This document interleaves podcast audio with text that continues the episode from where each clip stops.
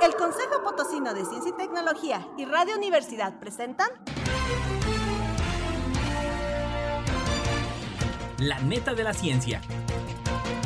Espacio informativo sobre todo lo acontecido en ciencia, tecnología e innovación. En San Luis, México y el mundo. ¡Comenzamos!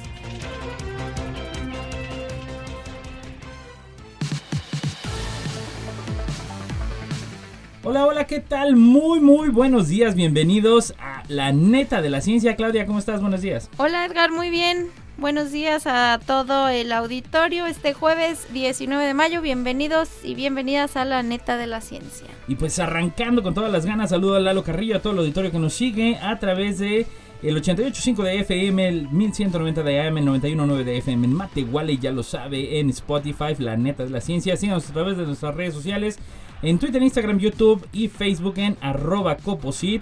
Y pues vámonos con los titulares. Titulares. ¿Cómo se transmite la hepatitis A, B, C, D, E y la infantil? Expertos advierten sobre aumento de las anemias por dietas vegetarianas en mujeres. ¿Quién es Katia Echazarreta, mexicana que viajará al espacio? Con muestras de polvo lunar, científicos logran cultivar plantas. Misión espacial china encuentra nuevas pruebas de que hubo agua en Marte. El primer periódico científico en San Luis Potosí. Crean estudiantes de nutrición helado de fruta cactácea para pacientes con diabetes.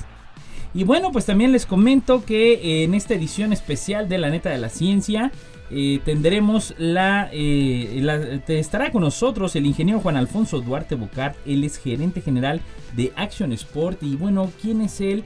Eh, él, él, dirige una empresa que es miembro del Consejo Regional de Ciencia y Tecnología de la zona centro y bueno Clau, pues nada más así como que muy breve, ¿qué, qué es el Corecit? Bueno, los CORECIT son los consejos regionales de ciencia y tecnología. Son eh, pues órganos de consulta en materia de ciencia y tecnología que establece la ley para cada una de las cuatro regiones de nuestro lindo estado. Así tenemos eh, Consejo Regional de Ciencia y Tecnología de la zona centro, también de la zona altiplano, de la zona media y de la zona huasteca. Y pues estos consejos integran a representantes, como comentaste ahorita, del sector empresarial, pero también de la academia y del sector gubernamental para temas relacionados con eh, la promoción, sobre todo de la ciencia y la tecnología, en un esfuerzo por descentralizar esta en nuestro estado. Perfectísimo, claro. Y de verdad no se pierde esta entrevista, va a estar padrísima porque es un joven emprendedor de, de familia emprendedora y empresaria potosina y, que siempre buscan el desarrollo económico de San Luis así que no se lo pierda en la segunda parte de la neta de la ciencia. Pero bueno, pues vamos a iniciar con las netas del día de hoy y bueno, pues bien, usted sabe, en todos lados está escuchando ahorita el tema, el tema de la hepatitis y bueno, desde el financiero le comento a usted que la Secretaría de Salud de Nuevo León reportó a cuatro pacientes infantiles con hepatitis aguda el jueves pasado, asegurando que todos están estables y permanecen monitoreados. Ello después de que el pasado 15 de abril la Organización Mundial de la Salud emitiera una alerta sobre esta enfermedad en niños. Y es que la hepatitis es una inflamación del hígado la cual puede convertirse en una infección aguda o una infección crónica, señala la Biblioteca Nacional de Medicina, la NIH por sus siglas en inglés. Cabe señalar que existen distintos tipos de hepatitis, siendo la viral más común por virus como el ABCDIE. La hepatitis tipo A y la E se transmiten por medio de contacto con alimentos o con agua contaminados con las heces de una persona infectada. E incluso es posible contraer dicho virus al comer carne de cerdo o mariscos poco cocidos.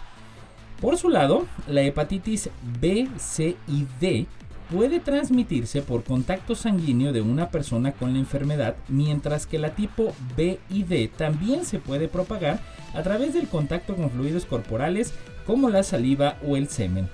El pasado 5 de abril se notificaron a la OMS 10 casos de hepatitis aguda grave de causas desconocidas en niños menores de 10 años en Escocia. Posteriormente, el 8 de abril se reportaron 74 casos más en Reino Unido y las pruebas de laboratorio descartaron los virus de la hepatitis tipo A, B, C, D y E en los casos reportados en niños.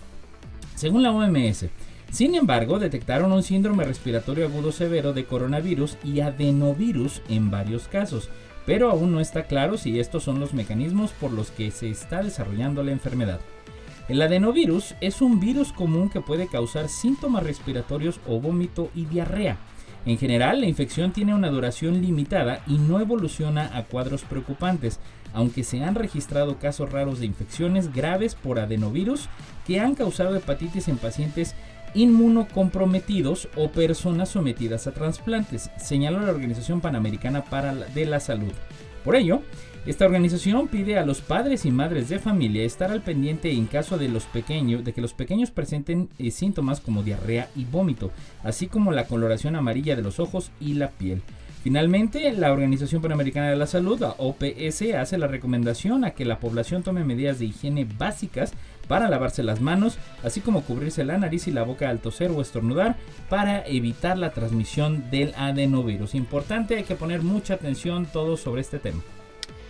Así es, y te platico en otros temas, Edgar, que expertos advierten sobre aumento de anemias por dietas vegetarianas en mujeres. Esto de la redacción del periódico Pulso, las dietas veganas y vegetarianas causan cada vez más anemias por déficit de hierro en mujeres en edad fértil aunque el sangrado menstrual sigue siendo ah, la primera causa de este problema. Esto según la Sociedad Española de Ginecología y Obstetricia.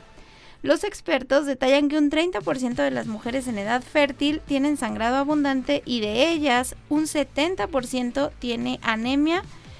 Esto en documento presentado por ellos en donde se pone al día la evidencia científica de esta patología en la población femenina en general. En sus recomendaciones apuestan por una adecuada profilaxis, un precoz diagnóstico y un correcto estudio y tratamiento de la anemia, ya que sus causas son diversas y las diferentes formas de abordarla dependen de ello. Según la Sociedad Española de Ginecología y Obstetricia, el déficit de hierro está implicado en más de la mitad de los casos de anemia y conduce a efectos nocivos en la salud general de las mujeres incluso antes de que aparezca. Entre los motivos que provocan este déficit de hierro, los ginecólogos y obstetras alertan también acerca de las dietas vegetarianas y veganas que constituyen una causa cada vez más frecuente del desarrollo de una anemia por déficit de hierro. El informe insiste en que las mujeres gestantes perdón, tienen más necesidad de hierro para completar las necesidades fetales y placentarias, así como para compensar la pérdida de sangre que se produce durante el parto. En este sentido, la sociedad recuerda que, según la Organización Mundial de la Salud, el 42% de las mujeres gestantes sufren anemia en algún momento del embarazo. Interesante, Clau. Y bueno, pues a mí me encanta también dar luego este tipo de notas que se viene como el caso de mexicanos o, o, México americanos que eh, ponen muy en alto el nombre del país. Y bueno, pues ¿sabe usted quién es Katia Echazarreta, mexicana que bajará eh, a viajar al espacio? Esto es del Universal y déjeme le platico que bueno, la empresa eh, de Jeff Bezos, fundador de Amazon, Blue Origin, ya prepara su quinto vuelo en el que viajarán cinco turistas espaciales. Uno de ellos es Katia Echazarreta, una joven mexicana de 26 años que emigró a Estados Unidos a muy corta edad. Esto la convertirá en la primera mujer estadounidense en sobrevolar por encima de la atmósfera terrestre con más corta edad. Pero este no será el primer acercamiento de Katia con el espacio y sus enigmas, pues es ingeniera eléctrica y colaboró con la NASA por más de cuatro años. Ahora se prepara para viajar a bordo del cohete New Shepard. Eh, comenta ella que bueno, puedo hacer todas las cosas que quería hacer y ahora, ahora aún más. Es una de las frases que al San Diego City College cita en su página, donde reconoce el desempeño de la joven originaria de Guadalajara. Katia Chazarreta no solo ha trabajado con la NASA, sino que cuenta con una larga lista de logros a una edad muy corta. La ingeniera mexicana es vicepresidenta de la Sociedad de Mujeres Ingenieras y miembro de Phi Beta Kappa, una sociedad de honor internacional para estudiantes de universidades públicas. Por su desempeño académico sobresaliente, Katia fue acreedora de una beca de pregrado otorgada por San Diego City College y recientemente también recibió el apoyo económico de la Agencia Espacial Estadounidense para realizar una investigación científica en la Universidad de Rutgers, la octava más antigua en los Estados Unidos. Pero las cosas no siempre pintaron así para Katia, pues a los 7 años abandonó la ciudad de donde era originaria y viajó en calidad de inmigrante a Estados Unidos junto a su madre y a su padre. Precisamente el proceso de inmigración la mantuvo alejada de su familia por 5 años, con quienes volvió a reunirse cuando ya era un adolescente de 12 años. Mi abuela me dijo, recuerda que aunque estamos separados, estamos bajo el mismo cielo. Ese mensaje siempre me ha quedado grabado, recordó la joven. La historia de Katia impulsó que fuera seleccionada para convertirse en una de las futuras turistas espaciales por el programa de astronautas Space for Humanity, dedicado a patrocinar el viaje de ciudadanas y ciudadanos al espacio. Seleccionada entre más de 7.000 solicitantes de más de 100 países, en esta quinta misión, Katia representará a las mujeres interesadas en la ciencia, la tecnología, la ingeniería y las matemáticas, pues si bien Después de que se dio la noticia, Katia se ha dado a conocer en todo el mundo. Cuenta con una cuenta de Instagram donde comparte distintos y diversos experimentos basados en las teorías más complejas de la ciencia. Enhorabuena por Katia y ahora sí que buen viaje. Enhorabuena y sigamos de cerca entonces a Katia Echa Sarreta. Muy bien. Bueno, también en temas del espacio, de la redacción del Universal, con muestras de polvo lunar, científicos logran cultivar plantas.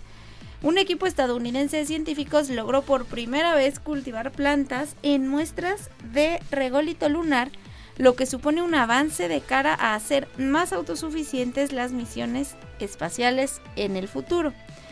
El grupo, liderado por Rob Ferrell de la Universidad de Florida, consiguió después de años de intentarlo que la Agencia Aeroespacial de Estados Unidos, la NASA, le cediera 12 gramos de polvo de la Luna obtenido en las misiones del Apolo 11, 12 y 17. Para su experimento, cuyos resultados se publicaron el 12 de mayo en Communications Biology, compararon la evolución de semillas de Arabidopsis italiana, que es un tipo de berro nativo de Eurasia y África, en ese suelo lunar y en varias muestras de ceniza volcánica del planeta Tierra que presenta características similares. Los investigadores comprobaron con sorpresa que las plantas germinaban en el polvo lunar, lo que supone un hito histórico, si bien constataron que crecían peor que en la ceniza terrestre.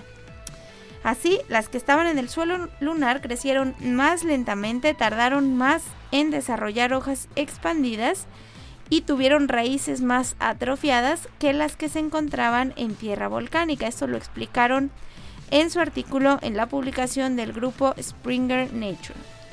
Los investigadores señalaron también que si bien algunas plantas cultivadas en el polvo de la luna tenían una forma y color similar a las que fueron plantadas en la ceniza, otras aparecían atrofiadas y contenían pigmentos negros rojizos, lo que es indicativo de estrés en la planta. Cuando hicieron un análisis genético de tres plantas que eran más pequeñas y oscuras, vieron que contenían más de un millar de genes a niveles diferentes que los de los ejemplares que crecían en suelo volcánico, en su mayoría relacionados también con el estrés. Además, los científicos constataron que estas plantas cultivadas en las muestras recogidas por el Apolo 11, que habían estado expuestas más tiempo a la superficie lunar, no crecían tan bien como las del Apolo 12 y 17 y diferían más en la expresión genética respecto a las que se ubicaron en tierra volcánica. Las plantas de las muestras del Apolo 11, 12 y 17 presentaban respectivamente 465 mil 265 y 113 genes a diferentes niveles, de los cuales el 71% se vincula al estrés causado por sales, metales y moléculas reactivas con oxígeno. ¿Cómo ves, Edgar, estos descubrimientos de lo que puede crecer en la superficie lunar. 12 gramos, yo me imagino el rollo que ha de haber sido. En cambio, aquí afuera saca uno, digo, no es lo mismo, ¿eh? échame un costal de tierra, pero 12 gramos de tierra lunar lo, lo que ha de haber costado, ¿no? En gestiones. Pero bueno, pues también de la mano con estos temas, que ahorita vamos a, a bajar allá al planeta Tierra. Eh, finalmente, bueno, desde Pulso Cloud te platico que Misión Espacial China encuentra nuevas pruebas de que hubo agua en Marte y que bueno, esto lo hemos venido escuchando ya de tiempo y bueno, tal parece ser que poco a poco la ciencia va abriendo esa brecha y un estudio elaborado por científicos chinos en base a datos recabados por el astromóvil que el país asiático llevó a Marte presentó nuevas pruebas de que hubo agua en el planeta rojo. Esto informa a la prensa oficial. El rover llamado Shurong remitió datos sobre las características de los sedimentos, y minerales de la parte sur de la extensa llanura conocida como Utopia Planitia, situada en el hemisferio norte del orbe. Según los hallazgos del Centro Nacional de Ciencia Espacial de China, existen minerales hidratados que podrían ser explotados durante futuras misiones tripuladas a Marte, apunta la agencia espacial de noticias Xinhua. El estudio, publicado en la revista Science Advances, revela la existencia de agua líquida durante la era amazónica, la era geológica más reciente en Marte, en una gran cuenca de impacto, sumándose así a otras señales que apuntarían a que la existencia de esa materia habría persistido durante mucho más tiempo de lo que se creía anteriormente. Asimismo, ese lugar en concreto podría almacenar agua en forma de minerales hidratados y posiblemente de hielo superficial. China ya había publicado otro estudio en marzo que apuntaba a que el área en la que había amartizado Shurong en mayo de 2021 podría haber experimentado erosión por viento o agua en el pasado. El astromóvil forma parte de la misión Tianwen 1, compuesta además por una nave orbitadora y un módulo de amartizaje. El orbitador tiene un tiempo de vida estimado de un año marciano o 687 días terrestres. La Taiwan 1 es la primera misión china de exploración a Marte y tiene como objetivo encontrar más pruebas de la existencia de agua o hielo en ese planeta, así como llevar a cabo investigaciones sobre la composición material de su superficie o las características del clima. Haciendo cuentas, Clau, un año marciano, entonces yo tendría ahorita pues 22 años. Ay, qué Muy bien, ¿verdad? Apenas, vámonos a Marte. Y bueno, vámonos con una nota histórica de la redacción de la orquesta por el doctor Refugio Martínez acerca del primer periódico científico en San Luis Potosí. Con el triunfo de la República se intensificó el proceso de institucionalización primaria de la ciencia. En ese periodo comenzaron a construirse las primeras asociaciones de científicos con sus respectivas publicaciones, esto en el área de la medicina, que era la que contaba con un número importante de especialistas. San Luis Potosí no fue la excepción, se creó la Sociedad Médica de San Luis Potosí que contaba con su publicación llamada La Fraternidad, el periódico de la sociedad, en donde, como era costumbre en el país, se publicaban artículos de todas las áreas científicas del conocimiento. La Sociedad Médica de San Luis Potosí se fundó el 16 de junio de 1871, estando constituida por socios fundadores, socios titulares, honorarios y corresponsales. En 1874, año en que se realizara la primera entrega de la fraternidad, estaba constituida ya por 70 miembros, entre los que se encontraban los científicos más representativos del país. Los artículos que aparecían en el periódico iban acompañados de un dictamen, así que incluía las llamadas evaluaciones entre pares y estas eran públicas. En realidad, tres años antes se había formado, el 30 de marzo de 1868, una asociación por varios profesores de medicina y cirugía en San Luis Potosí, la Academia de Medicina y Socorros Mutuos, que tenía por objeto principal estudiar reunidos los casos difíciles de su práctica y hacer y promover cuanto redundara en el bien de la humanidad con relación a su profesión. Es de esperar que sus miembros hayan sido los mismos que formaron la sociedad médica y que de cierta forma evolucionó a una sociedad más amplia que además de los temas propios de la medicina, como indicaba en sus objetivos, la Academia de Medicina y Socorros Mutuos se enfocara a temas de ciencia un tanto más amplios y que propiciara que los socios corresponsales que conformarían la nueva Sociedad Médica de San Luis, que cultivaban áreas como la historia natural, entre otras, desplegaran sus estudios en la fraternidad.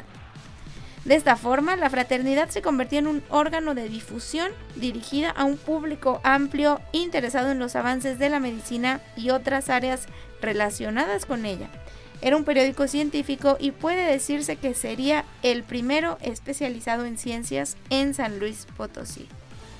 Por ello, era de esperar que en dicho periódico se publicaran mediciones meteorológicas de interés para la población, pero que de igual forma reflejaba el interés por parte de sus miembros en este tipo de mediciones, como queda registrado por los antecedentes de la creación de un observatorio meteorológico impulsado por la Junta Auxiliar de la Sociedad de Geografía y Estadística, donde eh, pues se llevó a cabo este ejercicio. ¿Cómo ves, Edgar? El antecedente 1868, antecedente de la divulgación de la ciencia en nuestro estado. Pues ahora sí que para, para que vean que bueno esto, eh, de verdad es que ha habido precursores y pues también desde el Coposit nuestro mayor reconocimiento a quien ha, ha venido eh, pues de alguna manera compilando esta gran historia de la, de la ciencia en San Luis Potosí como lo es el doctor Refugio Martínez, eh, muy querido por toda la comunidad académica, el doctor Flash y bueno, pues enhorabuena, de verdad que cómo se va labrando la historia, pues no nada más de la ciencia, sino de la divulgación de la ciencia. Y bueno, ya para finalizar, la última neta que tenemos el día de hoy para irnos a la entrevista de la neta de la ciencia, pues bueno, desde Agencia ID. Alumnas de la Universidad del Valle de México de la UVM elaboraron un helado a base de un fruto cactáceo llamado garambullo bueno, es muy conocido obviamente aquí en la región de San Luis Potosí, eh, toda la región, que por su bajo índice glucémico y alto contenido en fibra es sugerido para pacientes con diabetes. El garambullo tiene beneficios a la salud, ya que actúa como antioxidante y fibra, además de que su contenido calórico es bajo y contiene nutrimentos en mayor cantidad que arándanos, moras azules y entre otros. Fue por ello que las alumnas de nutrición de la VM Campus Puebla decidieron crear un producto con la textura, olor y sabor propio de un helado. Cintia Andrea Alonso Coconi y Gianelli Aurora Gómez explicaron que el producto es endulzado con inulina, una sustancia colorante que se extrae de la planta de la inula y tiene propiedades curativas. Además, forma parte de la fibra alimentaria, lo que hace al helado aún más funcional. Al hacer la primera prueba de la ejecución del helado encontramos detalles técnicos a mejorar. En esta primera prueba no se mostró la textura y el sabor adecuado para el análisis sensorial. En la segunda prueba se obtuvieron los resultados deseados que son textura, olor y sabor necesarios, comentaron las estudiantes. Este fruto va desde el rojo hasta el morado, haciendo que el pigmento sea 100% natural. Además, tiene un sabor agridulce, haciéndolo exquisito, agregaron. La planta cactácea, que se localiza en las partes desérticas del centro del país, da una flor de color verde con el centro blanco. Dentro de ella protege el fruto que es parecido en tamaño y forma a una mora azul. De acuerdo con las alumnas de la UVM Campus Pueblo, el municipio Zapotitlán Salinas se encuentra con una, en una considerable reserva de garambullo.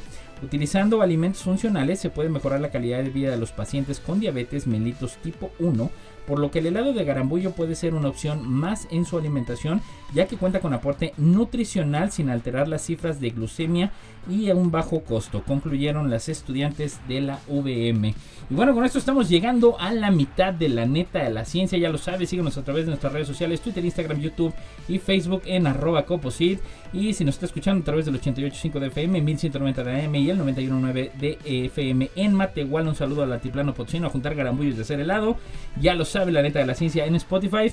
Regresamos con la entrevista del ingeniero Juan Alfonso Duarte Bocart, gerente general de Action Sport, empresa miembro del Consejo Regional de Ciencia y Tecnología de la zona centro. Volvemos.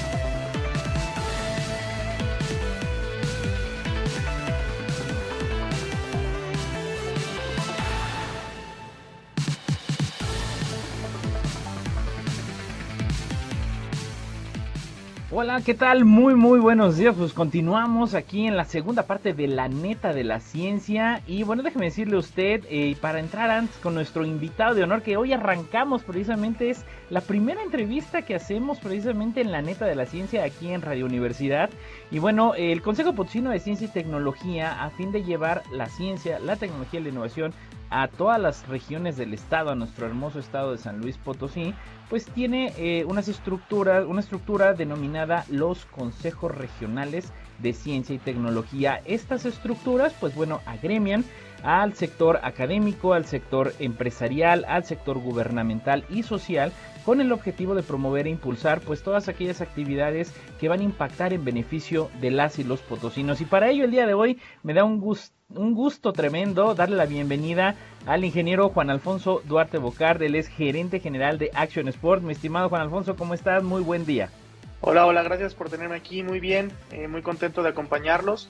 Eh, eh, esperemos que podamos platicar de cosas muy interesantes en el programa y pues nada, que, que feliz de estar por acá.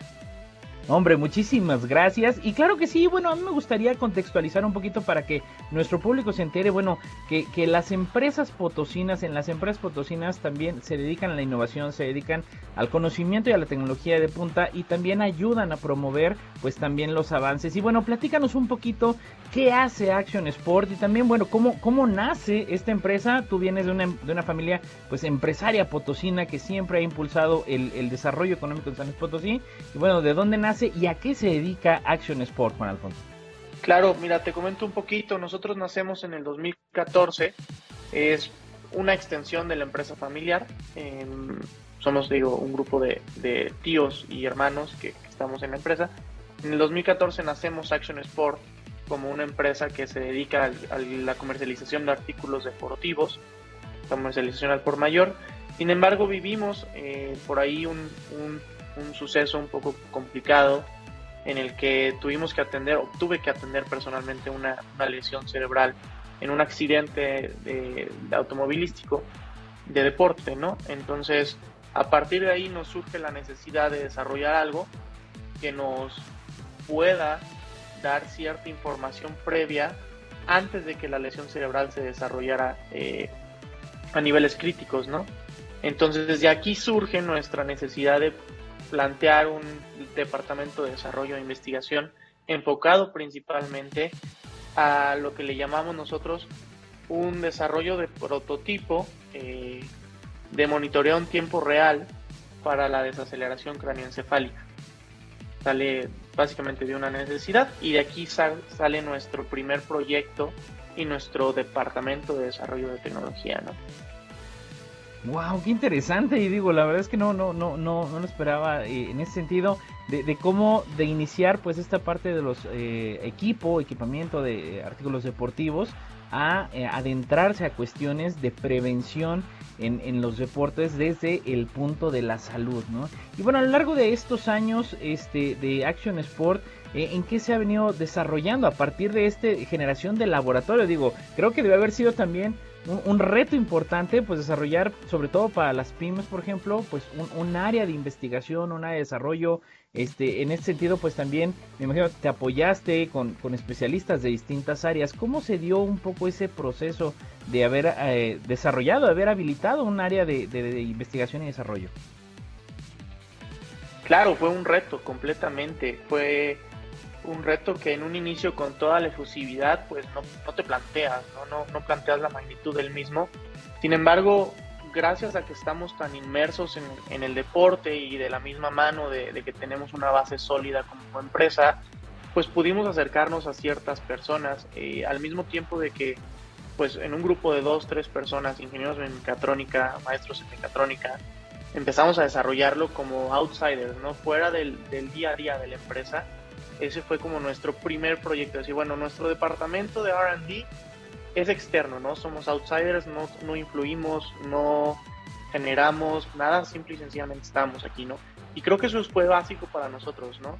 Generar este departamento externo completamente que no causara o disruptiera la, la operación diaria, ¿no? Este, esa fue la primera, empezamos de a poco a contactar a gente, contactamos universidades mucho eh, la Universidad Autónoma con el doctor Sergio Carmacho eh, fue uno de los pues, las personas que más nos en el análisis de datos, el IPCIT, CIATEC, realmente pudimos juntar un equipo muy importante y muy fuerte para iniciar el desarrollo, al mismo tiempo de que en el 2016 tuvimos la suerte de, poder fomentar, o más bien poder crear un, proyecto suficientemente sólido para que el, lo que existía en ese entonces, como el programa de estímulo a la innovación, nos diera pues recursos y bases sólidas para poder empezar a desarrollarlo. ¿no? Ahí sale y ahí es cuando verdaderamente solidificamos en el 2016 el desarrollo. PYME fue cuando verdaderamente ya, ya toda una infraestructura, ¿no? Realmente yo te puedo decir que para nosotros el programa es a la innovación booster que todas las pequeñas empresas necesitamos y que al día de hoy nos ha apoyado para seguir desarrollando. Claro, claro, y que bueno, a partir de ello, pues obviamente es una, una plataforma, ¿no? Que es lo que luego eh, muchas empresas a veces tienen ese temor, los emprendedores, las, las pymes mexicanas, en decir, híjole, es que no sé si va a resultar o no, pero bueno, ahí está la evidencia, ¿no? En decir, eh, creo que algo que debo de rescatar es que tú te apoyaste de la academia, que esto es algo que también a veces es una práctica que se debe de fomentar cada vez más porque bueno, a veces estas grandes empresas que sí tienen su área de R&D, este, de, investigación y desarrollo, bueno, pues sí tienen como que ese colchón financiero, vamos a hablarlo simple y llanamente, ¿no? Tienen ese colchón financiero, es decir, sí le podemos jugar y a veces la FIA mexicana, ¿no? Y, a partir del apoyo de especialistas es como ustedes, pues precisamente pueden solidificarlo. Ahora, a, partir de este, de este año disruptivo para ustedes en Action Sport, eh, ¿cómo, ¿cómo, fue dando pues también la evolución de, nuevos proyectos, de nuevas actividades? Es decir, ¿cómo fueron evolucionando? Y más importante aún creo, eh, pues adentrada en una época de pandemia, ¿no? Que digo, la pandemia finalmente también eh, a quien más afectó fue a las pymes a nivel mundial, no nada más en México y en San Luis, sino a nivel mundial. Y bueno, ¿de qué manera ustedes pues fueron resilientes a toda esta evolución y cambios que se dieron pues también derivado de la pandemia? Mira, te comento, eh, como bien lo mencionas, pandemia fue un reto para todos. Eh, para nosotros como pyme fue un reto muy complejo. Tuvimos que reestructurar la compañía, tuvimos que prescindir de ciertas personas, de ciertas este, capacidades laborales que teníamos. Y realmente yo lo veo como algo muy positivo en vez de negativo, porque creo que si te enfocas en lo negativo, pues generas energía negativa, ¿no? Pero al momento de nosotros reestructuramos, pudimos ser más conscientes de los procesos que necesitábamos desarrollar y cómo desarrollarlos, ¿no? Entonces, fue un tiempo de retos, fue muy complejo, pero al mismo tiempo fue un tiempo que nos hizo y nos forzó a innovar dentro de nuestra nueva empresa, dentro de nuestra misma empresa, ¿no? Innovar procesos, innovar eh, proyectos, innovar hasta nuestro mismo departamento administrativo tuvo que ser diferente, ¿no? Y disruptivo. Entonces, fue así como lo desarrollamos. Al ser una pyme, pues tenemos mucha flexibilidad al mismo tiempo, ¿no?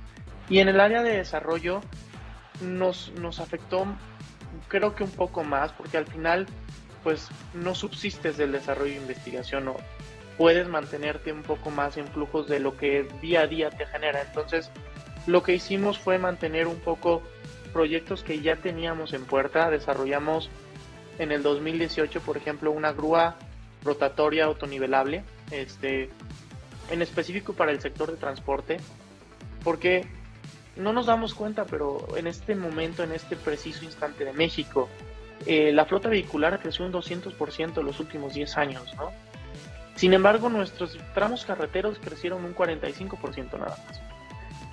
¿Cómo, ¿Cómo generas este desbalance? Entonces, los embotellamientos a causa de, por ejemplo, te pongo este ejemplo muy práctico, el embotellamiento a causa de, de un accidente pequeño es casi dos veces mayor, ¿no? Entonces, pues nos enfocamos, eh, por medio de la empresa eh, familiar necesitamos encontrar una solución que fuera más rápida, más eficiente, con mayor capacidad, ¿no? Entonces desarrollamos esto y a nosotros nos sirve porque en pandemia, pues sí, eh, mantenemos un poco más restringido el, el budget para, para desarrollo, sin embargo ya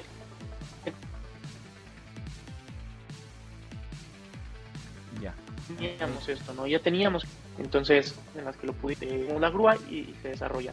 Pero bueno, fue, fue un proyecto interesante al mismo tiempo nos afecta, por ejemplo, en nuestro prototipo de, desaceleración craneoencefálica, de monitores en tiempo real para desaceleración craneoencefálica, nos afectó pues enormemente porque ya estábamos en lo que le llamábamos la etapa del TRL6, que es la validación precomercial, ya teníamos todo el proyecto y pues lamentablemente cadenas de suministro, los prototipos se vieron afectados y hasta ahorita lo tenemos congelado, ¿no? Sin embargo, bueno, pues son situaciones que pasan, que en el 2022 ya estamos reactivando, ya estamos generando. Y como le digo por aquí a, mi, a mi gente, le digo, nosotros estamos para generar, para crear. Y si nos detenemos porque existen estas nuevas incertidumbres, pues no vamos a mejorar, ¿no? O sea, tú vienes al mundo a crear, a generar, a mejorar. Entonces, justo a partir de ahí, por ejemplo, nos, una de las maneras en las que nosotros empezamos como a mitigar los efectos de pandemia fue, ok, ¿qué podemos hacer desde nuestra posición, ¿no? Desde nuestro enclaus eh, estamos enclaustrados, ¿no? ¿Cómo lo, ¿Cómo lo mitigas? Bueno, empezamos a adentrarnos en el mundo de Big Data, en el mundo de Data Analytics, de inteligencia artificial y ahora tenemos un departamento suficientemente estable para poder ofrecer todo lo que es, no nada más Industria 4.0, ¿no? sino toda la parte de Big Data. Y, por ejemplo, hicimos un proyecto para una empresa, una, una cadena hotelera, ¿no? En el que este, desarrollamos todo el impacto o analizamos todo el impacto que tienen los datos de COVID en la ocupación hotelera y cómo puedes mitigarlo, que es algo muy importante en la parte turística. Tuvimos un impacto pues, verdaderamente grave ¿no? por, por esta pandemia. Entonces, al mismo tiempo de que fueron retos, y fue muy complicado, pudimos tener la oportunidad de generar esto porque te salen nuevas necesidades y, es cuando nosotros pues volvimos a innovar y, adentrarnos en el, en el mundo de Big Data fue para nosotros un aguas porque en el mundo de tecnología le llamamos que es el nuevo petróleo, ¿no? Este, ahora es una de las de los puntos económicos más importantes que se vienen, ¿no? La información, la información es tan valiosa y así es como nosotros empezamos, ¿no? Digo, fuimos flexibles, generamos proyectos o culminamos proyectos que ya teníamos y nos adentramos en nuevas tecnologías que en ese momento eran necesarias. Claro, claro, y, me parece interesantísimo y bueno, entusiasmado de escuchar esto y, más de una empresa 100% potosina, porque eh, como bien dices, habla de esta capacidad de la flexibilidad. Luego, eh, hay muchos empresarios que dicen, no, es que el miedo a cambiar, el miedo a evolucionar y es, y es la única alternativa, es la única vía para poder seguir en el mercado, para poder seguir vigente, actualizarse y crecer. Y en ese sentido también preguntarte, Juan Alfonso, bueno, eh, fíjate, interesante.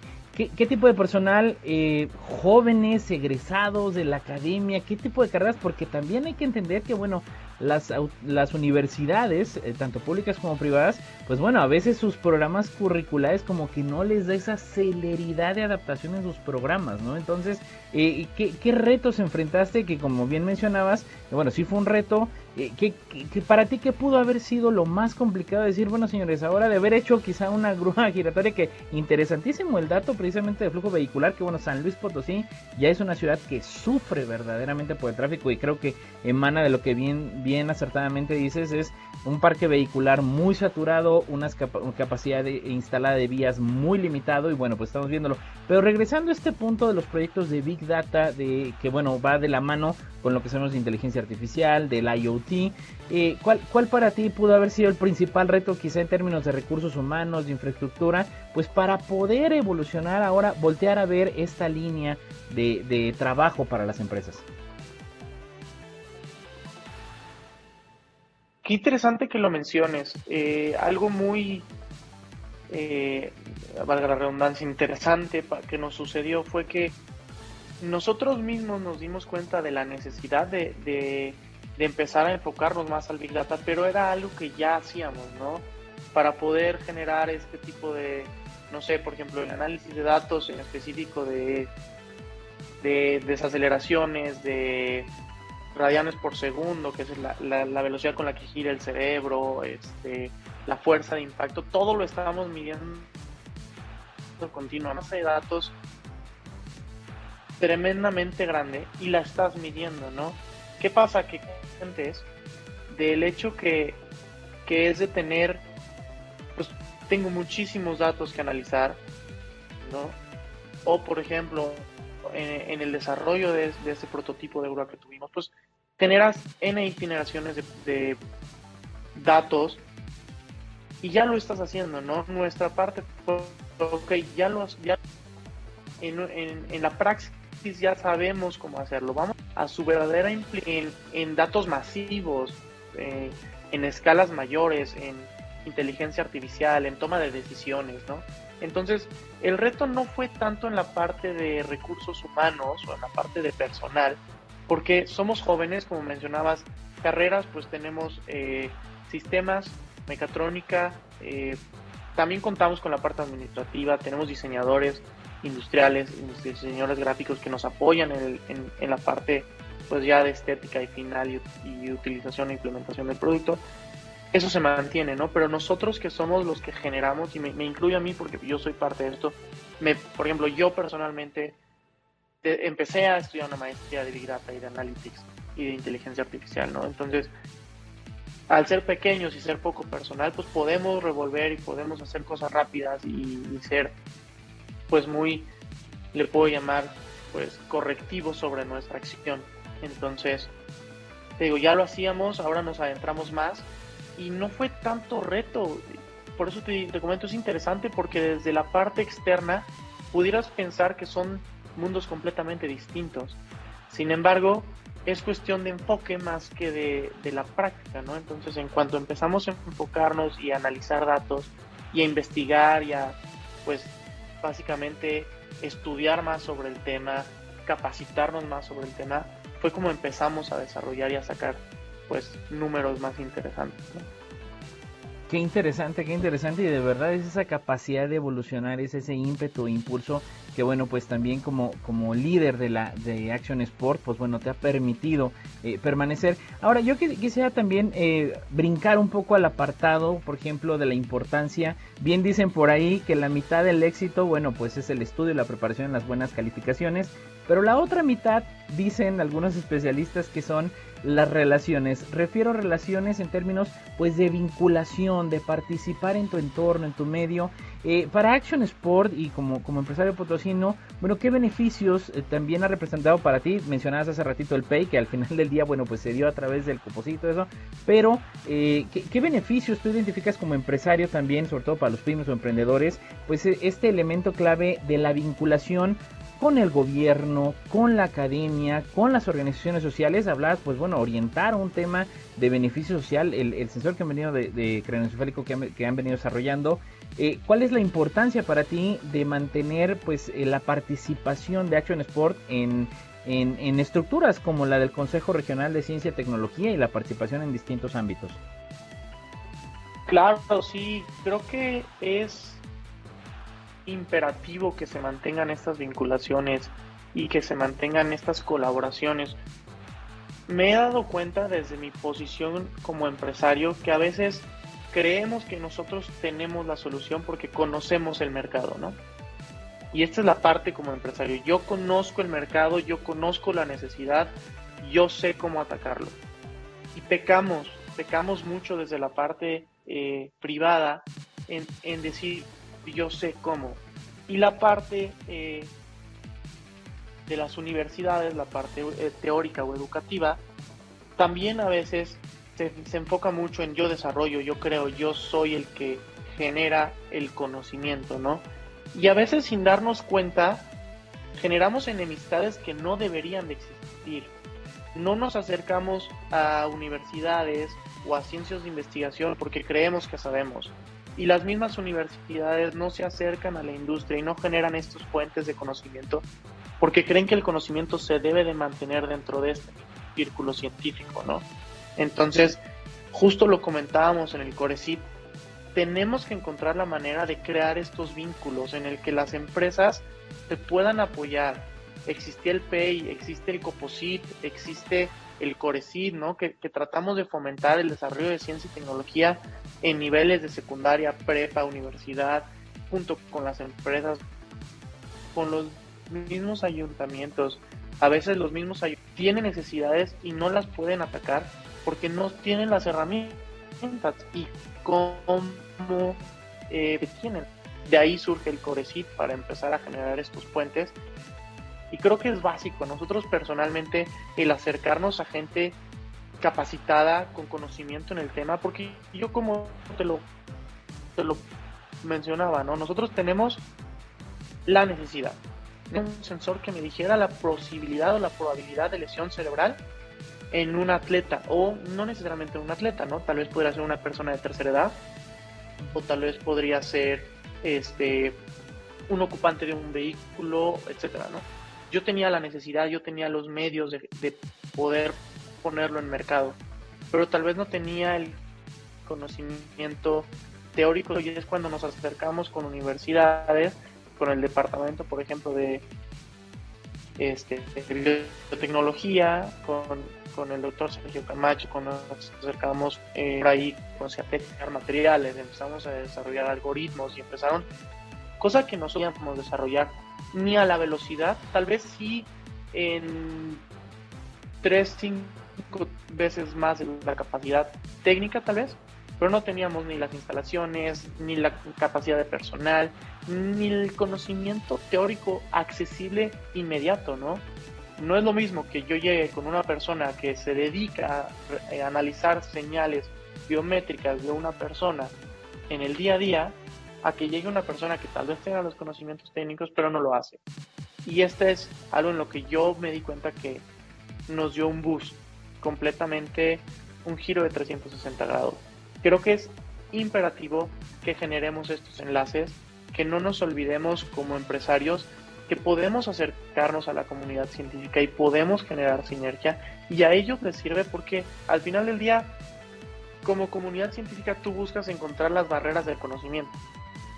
Nosotros buscamos encontrar las barreras del mercado como empresarios. Bueno, ambas convergen en un punto importante y crítico. Vamos generando estas alianzas creo que es algo imperativo.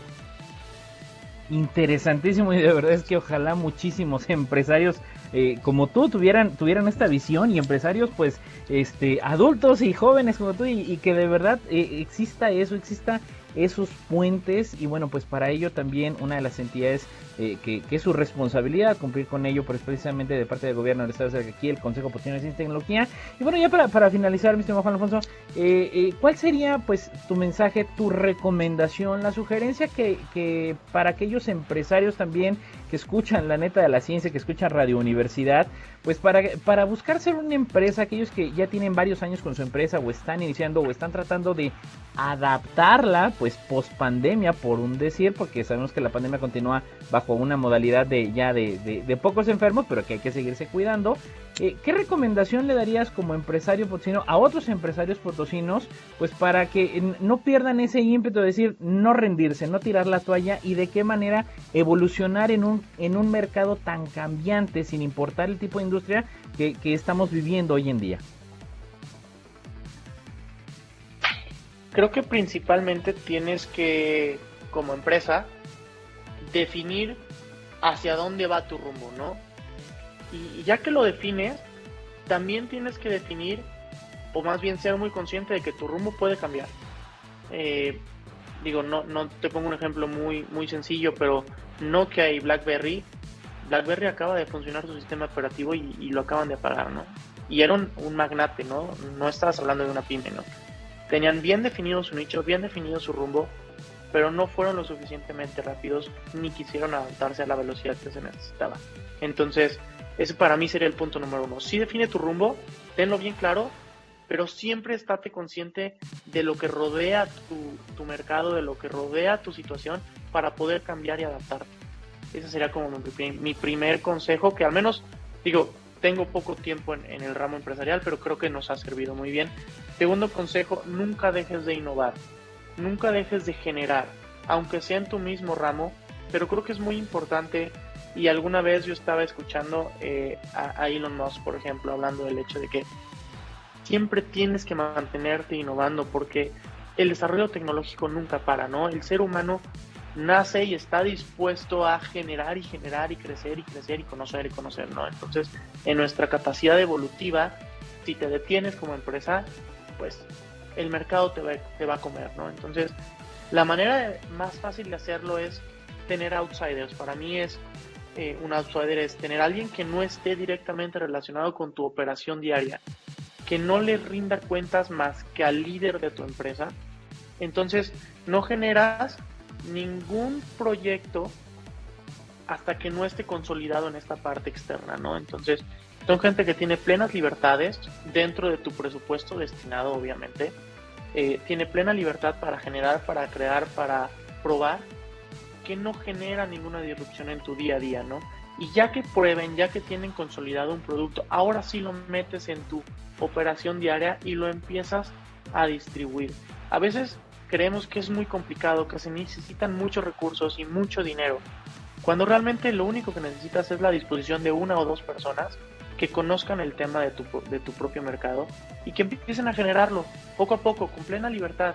Porque estas personas son las que después son los pioneros, vamos a llamarlo, ¿no? Son los que pioneros, son los que abren brecha y son los que marcan el camino para que los demás, ya que mucha gente va a cuestionar dentro de tu estructura empresarial, dentro de tu organigrama, va a cuestionar lo que estas personas están haciendo. Y si los metes dentro de tu organismo, van a poner trabas, ¿no? Entonces, creo que lo más fácil es, tienes un outsider que está desarrollando, que le rinde cuentas al director y que poco a poco empieza a consolidar el proyecto. Y ya que está suficientemente consolidado, lo presentas a tu, a tu parte, este, a tu organigrama y a tu esquema y lo metes en tu flujo del día a día.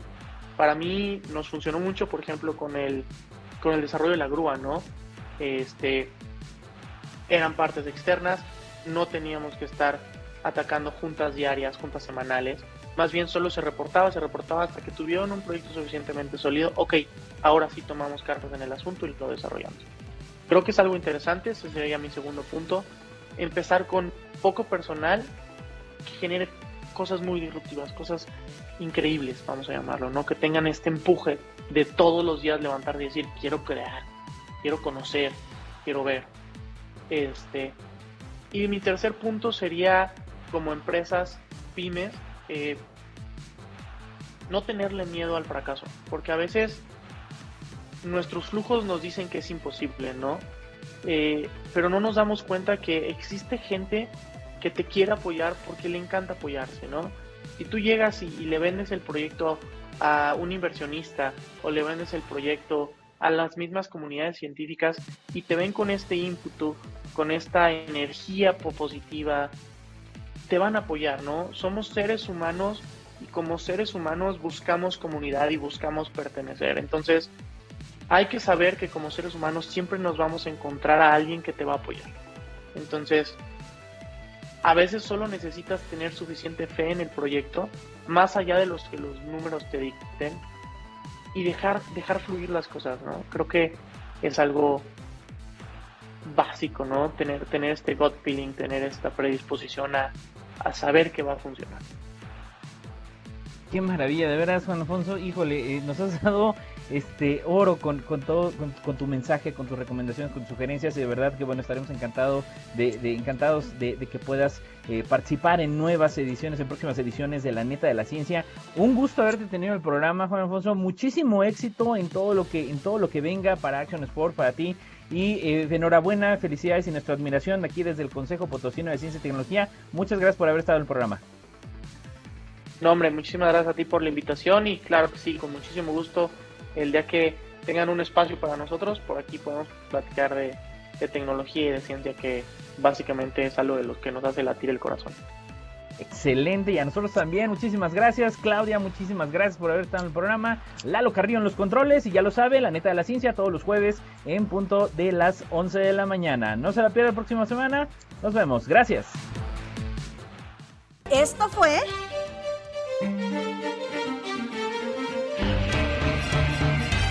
La neta de la ciencia.